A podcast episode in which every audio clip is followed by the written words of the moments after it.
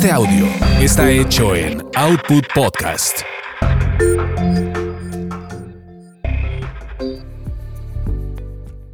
Escuchas el podcast de Expo Publicitas, la mejor y más grande expo de publicidad y marketing en México y Latinoamérica. Creamos soluciones, promovemos conexiones. Señores, bienvenidos al podcast de Expo Publicitas 2022. Yo sigo pensando que es 2020, como que ese año como que sigue, pero estamos celebrando 20 años de, de tus ideas en esta expo que ya regresamos otra vez a que sea presencial. Y en esta ocasión vamos a platicar en días muy adecuados con Hernán Sieri, director de marketing. Ustedes escucharán esto en unos días, ahí a mediados de junio, pero estamos en pleno hot sale. Y tú vienes director de marketing de Mercado Libre, que esta es como, como tu Navidad. No, bueno, además de Navidad, desde luego.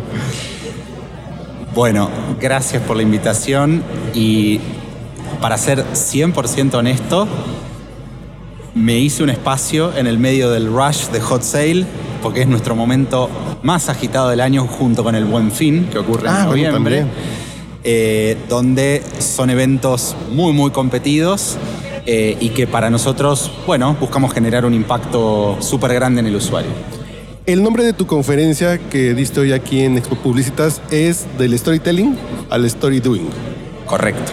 ¿Cuál es la diferencia? Este concepto de storytelling, yo, yo hace 12 años, cuando decía yo soy storyteller para una empresa, decían, ¿cuentas cuentos? ¿A qué te dedicas? Y ahorita el concepto de storytelling creo que ya no hay duda, que es esta onda de crear historias alrededor de las marcas y los productos y de las compañías para que sea un poco más allá de la publicidad, un poco más de la mercadotecnia y contar una historia que puede ir amarrada a otras cosas. Pero ese concepto, ¿cómo pasa al story doing?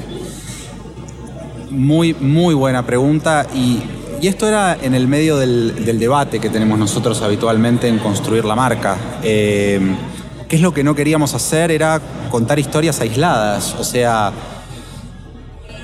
justamente ser un storyteller es de qué manera uno puede tener un hilo conductor, transmitir mensajes de manera muy muy clara, llevar una historia al frente, generar emoción, ¿sí? Eso es nuestro storytelling. Ahora el story doing es en los papeles, en la realidad yo como usuario no me interesa cuántos premios han ganado ustedes por contar historias. A mí me interesa qué impacto están teniendo ustedes en mis necesidades.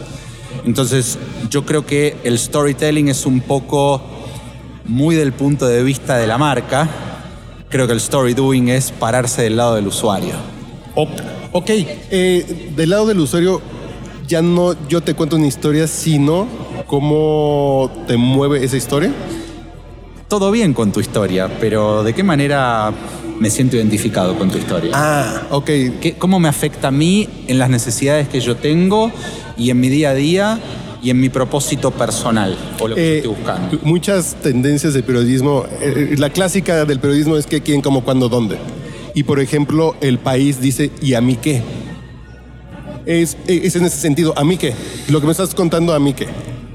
Y creo que en lo que acabas de decir del país, justamente el último spot que presentamos, que fue el de Así se compra en México, es justamente el mexicano diciendo, ¿no? ¿Y a mí qué? Ah, ok.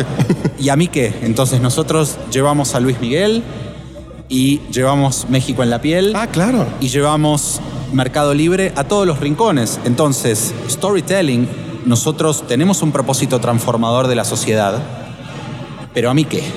Con Mercado Libre transformando la sociedad. Bueno, perfecto. Tengo los productos, tengo la variedad, tengo los precios, te llego en 24 horas o en el mismo día y te llego a cualquier lugar del país. Quiero que te sientas identificado con Mercado Libre, porque Mercado Libre está de tu lado.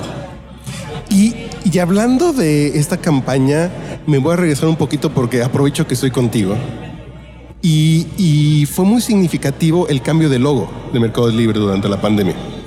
Que de las manos que se estrechan a los codos que se tocan. Pero a mí en lo personal, la reacción cuando volví a ver un comercial con las manos es, esto ya se acabó. Y di una sensación así de, órale, como que me hacía falta que alguien me lo dijera que no fuera la Secretaría de Salud y ver un anuncio en que las manos se ven, dices, no, porque mucho tiempo fue en lo que llega lo mejor, ¿no? Y en el momento en que vuelvo a ver las manos es así de, ya llegó lo mejor.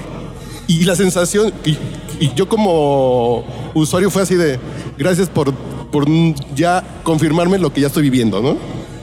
Es, es un gran comentario y la verdad eh, me encanta que lo hagas porque, perdón que te tuteo, No, no, no, soy, que- ar- soy argentino. No, no, perfecto. Eh, creo que para nosotros, y un poco lo, lo expresaba en la charla, ¿qué tan rápidos como marca uno puede ser leyendo el contexto, una pandemia, leyendo al usuario? El usuario se quedó encerrado, ¿no? Un usuario desde, desde el usuario que compra, compra su súper o compra su farmacia o compra lo que sea que quiera comprar. Duda rápida, ¿en cuánto tiempo cambiaron el logo? De cuando empezó la pandemia a que cambiaron el logo fue... Muy rápido, tres, cuatro semanas, como Sí, mucho. sí, fue muy rápido, ¿verdad? Correcto. Entonces ahí está la velocidad, o sea, ahí está la gran idea.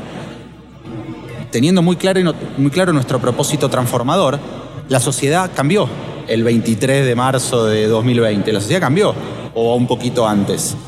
Entonces, muchos vendedores se estaban por quedar en la calle porque tenían mucho negocio físico y muchos compradores no podían salir a hacer sus compras. Entonces, ¿de qué manera podía Mercado Libre, más allá de poner toda su tecnología a disposición en el marketplace, mostrarle al usuario que estábamos de su lado? Entonces, nos mostramos con los codos, diciendo, cuidamos tu salud, pero estamos ahí. Ahora, ¿en qué momento nosotros tomamos la decisión de volver? Bueno, Queríamos hacerlo un poquito antes, pero justo hubo, no ya no me acuerdo si fue el Delta o cuál de todas las variantes fue. Sí, el Omicron de enero.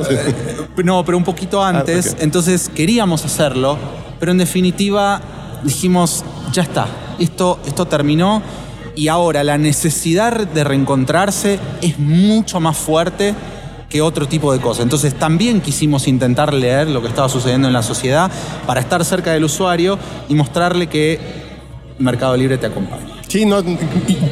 Yo me acuerdo el momento en que vi el logo que cambió fue así de. Ok, ya gracias a la marca, porque sí, en el momento que dices, una marca cambió su logo por la contingencia, que no sé quién más lo hizo. Creo que no, no me queda claro. ¿Alguna marca que haya cambiado su logo? Bueno, eh, no sé si es quién la cambió, sino de quién te acordás. Entonces, Ah, bueno. eh, Además- creo, que, creo que te estás acordando de Mercado Libre, lo cual me pone muy contento. Sí. ¿Y algo más que quieras agregar de lo de las preguntas que te hicieron aquí en la conferencia?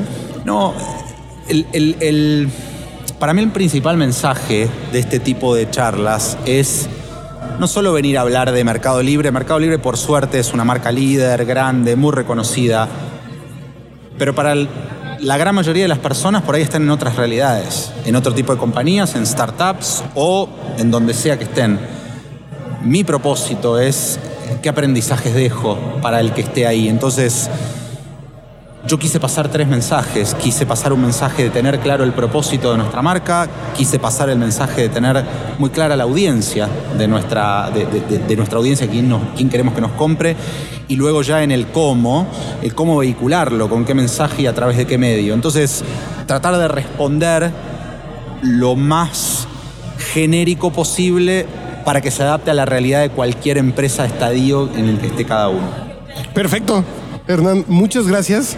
Y realmente creo que estos casos que han estado compartiendo los conferencistas en Expo Publicitas nos ayudan a ir teniendo esta visión nueva del panorama después de la pandemia, de cómo cambió el mundo, de cómo, va, de cómo van a cambiar las interacciones ahora con los clientes. Muchísimas gracias por la invitación. Nos seguimos escuchando en el podcast de Expo Publicitas, que estamos celebrando 20 años de tus ideas.